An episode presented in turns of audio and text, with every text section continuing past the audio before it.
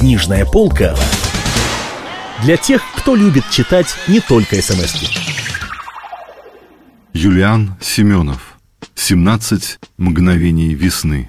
Избранная У микрофона Александр Яковлев.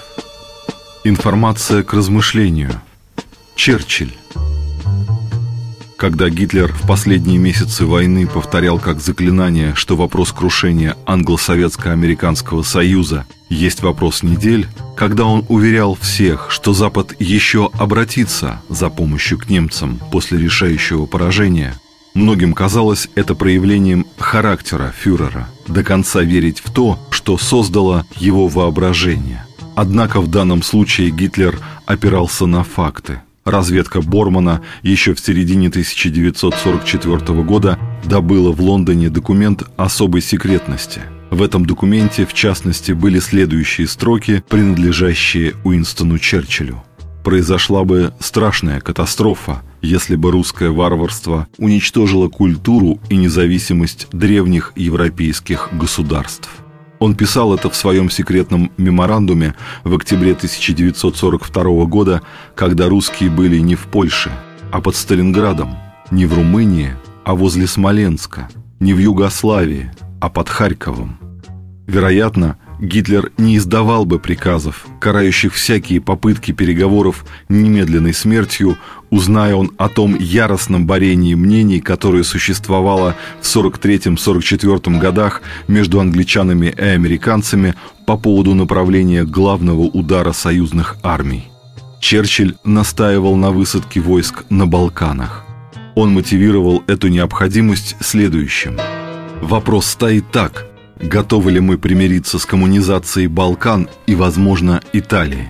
Надо точно отдавать себе отчет в тех преимуществах, которые получат западные демократии, если наши армии оккупируют Будапешт, Вену, освободят Прагу и Варшаву. Трезво думающие американцы понимали, что попытки Черчилля навязать основной удар по Гитлеру не во Франции, а на Балканах сугубо эгоистичны. Они отдавали себе отчет в том, что победа точки зрения Черчилля сделает Великобританию гегемоном на Средиземном море. Следовательно, именно Великобритания оказалась бы хозяином Африки, Арабского Востока, Италии, Югославии и Греции. Баланс сил, таким образом, сложился бы явно не в пользу Соединенных Штатов.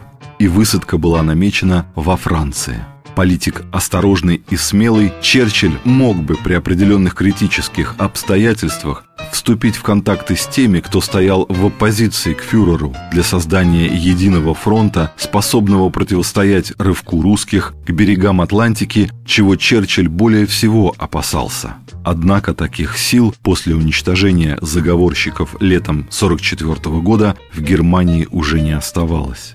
Но, считал Черчилль, всякий осторожный роман с теми из руководства Рейха, кто попытался бы осуществить капитуляцию армий вермахта на Западе, был хотя и мало реален в силу твердой позиции Рузвельта и прорусских настроений во всем мире. Однако этот роман позволял бы ему проводить более жесткую политику по отношению к Сталину, особенно в польском и греческом вопросах. И вот, когда военная разведка доложила Черчиллю о том, что немцы ищут контактов с союзниками, он ответил, Британию могут обвинить в медлительности, дерзости, в юмористической аналитичности. Однако Британию никто не может обвинить в коварстве, и я молю Бога, чтобы нас никогда не смогли обвинить в этом. Однако, добавил он, и глаза его сделались стальными – и только где-то в самой их глубине метались искорки смеха, я всегда просил проводить точную грань между дипломатической игрой, обращенной на укрепление Содружества наций,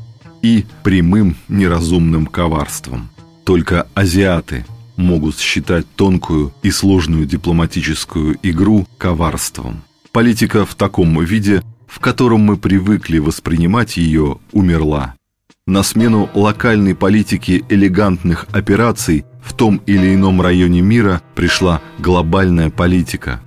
Это уже не своеволие личности, это уже не эгоистическая устремленность той или иной группы людей. Это наука точная, как математика, и опасная, как экспериментальная радиация в медицине.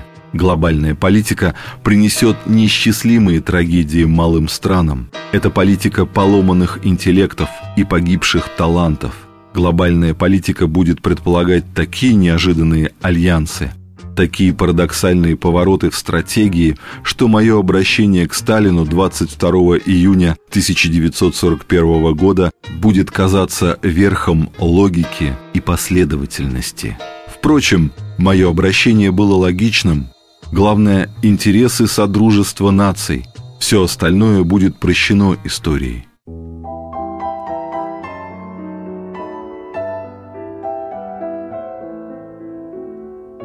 Восемнадцатое февраля 1945 года, 12 часов 9 минут. «Здравствуйте, фрау Кин», — сказал человек, склонившись к изголовью кровати. «Здравствуйте», ответила Кэт чуть слышно. Ей еще было трудно говорить, в голове все время шумело. Каждое движение вызывало тошноту. Она успокаивалась только после кормления. Мальчик засыпал, и она забывалась вместе с ним. А когда она открывала глаза, перед тем, как все снова начинало вертеться в голове и менять цвета, душная тошнота подступала к горлу. Но каждый раз, увидев своего мальчика, она испытывала незнакомое ей до ныне чувство. Это чувство было странным, и она не могла объяснить себе, что это такое. Все в ней смешалось. И страх, и ощущение полета, и какая-то неосознанная хвастливая гордость, и высокое, недоступное ей раньше спокойствие. «Я хотел бы задать вам несколько вопросов, фрау Кин», — продолжал человек. «Вы меня слышите?» «Да». «Я не стану вас долго тревожить. «Откуда вы?» – спросила Кэт. «Я из страховой компании». «Я принес вам печальную новость, фрау Кин. Да, вашего мужа больше нет. Мы помогаем всем, кто пострадал во время этих варварских налетов. Какую помощь вы хотели бы получать, пока находитесь в больнице? Питанием, вероятно, вас обеспечивают, одежду мы приготовим ко времени вашего выхода и вам, и вашему младенцу. Какой очаровательный карапуз! Это девочка? Мальчик. Наверное, крикун. Нет, я даже не слышала его голоса, ответила Кэт. Мои орали ужасно, ответил мужчина. У меня лопались перепонки от их воплей, но мои рождались худенькими, а ваш богатырь, а богатыри все молчуны. Фраукин, простите, если вы не очень устали, я бы хотел спросить вас, на какую сумму было застраховано ваше имущество? Я не знаю, этим занимался муж. И в каком отделении вы застрахованы, тоже, видимо, не помните. Кажется, на Курдам, ответила Кэт. Это 27-е отделение. Уже значительно проще навести справки. Человек записал все это в свою потрепанную книжечку, склонился к лицу Кэт и совсем тихо сказал, «А вот плакать и волноваться молодой маме никак нельзя. Поверьте отцу троих детей, это все немедленно скажется на животике маленького, и вы услышите его бас. А вы не имеете права думать только о себе. Это время теперь для вас кончилось раз и навсегда. Сейчас вы должны прежде всего думать о вашем карапузике. «Я не буду», — шепнула Кэт, — и притронулась ледяными пальцами к его теплой влажной руке. «Спасибо вам». «А где ваши родные? Наша компания поможет им приехать к вам. Куда следует написать?» «Мои родные остались в Кенигсберге», — ответила Кэт, «и я не знаю, что с ними». «А родственники мужа? Кому сообщить о несчастье?» «Его родственники живут в Швеции, но им писать неудобно, дядя мужа большой друг Германии мы посылали письма с Аказией или через посольство. «Вы не помните адрес?» – еще раз спросил мужчина. В это время заплакал мальчик. «Простите», – сказала Кэт, – «я покормлю его, а после скажу вам адрес». «Не смею вам мешать», – сказал человек и вышел из палаты. Кэт посмотрела ему вслед и медленно сглотнула тяжелый комок в горле. Голова по-прежнему болела, но тошноты она не чувствовала. Она не успела по-настоящему продумать вопросы, которые ей только что задавали, потому что малыш начал сосать. И все тревожное, но чаще всего далекое-далекое, чужое, ушло. Остался только мальчик, который жадно сосал грудь и быстро шевелил ручками. Она распеленала его и смотрела, какой он большой, красный, весь словно перевязанный ниточками. Потом она вдруг вспомнила, что еще вчера лежала в большой палате, где было много женщин, и им всем приносили детей в одно и то же время.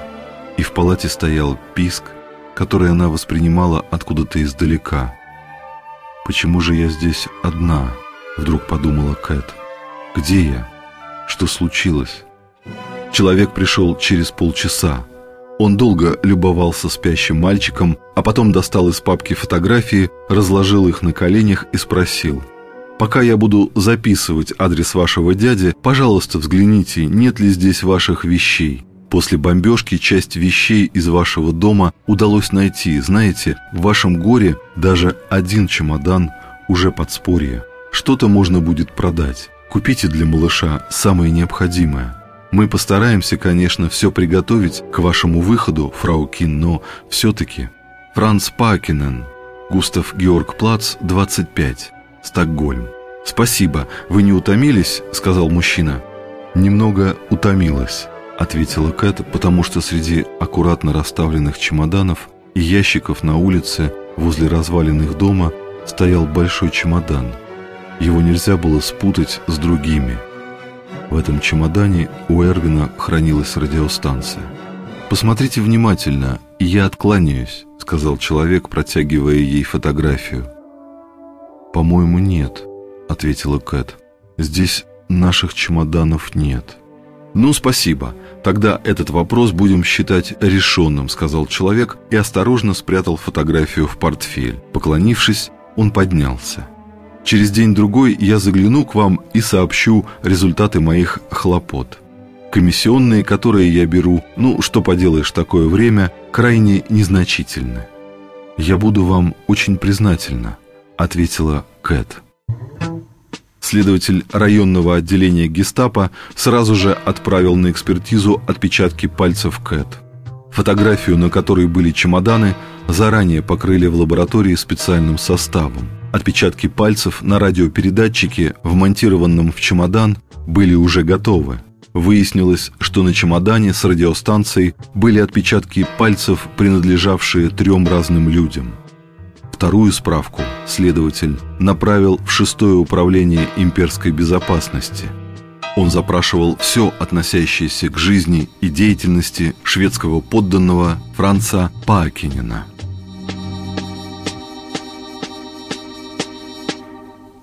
Книжная полка для тех, кто любит читать не только смс -ки.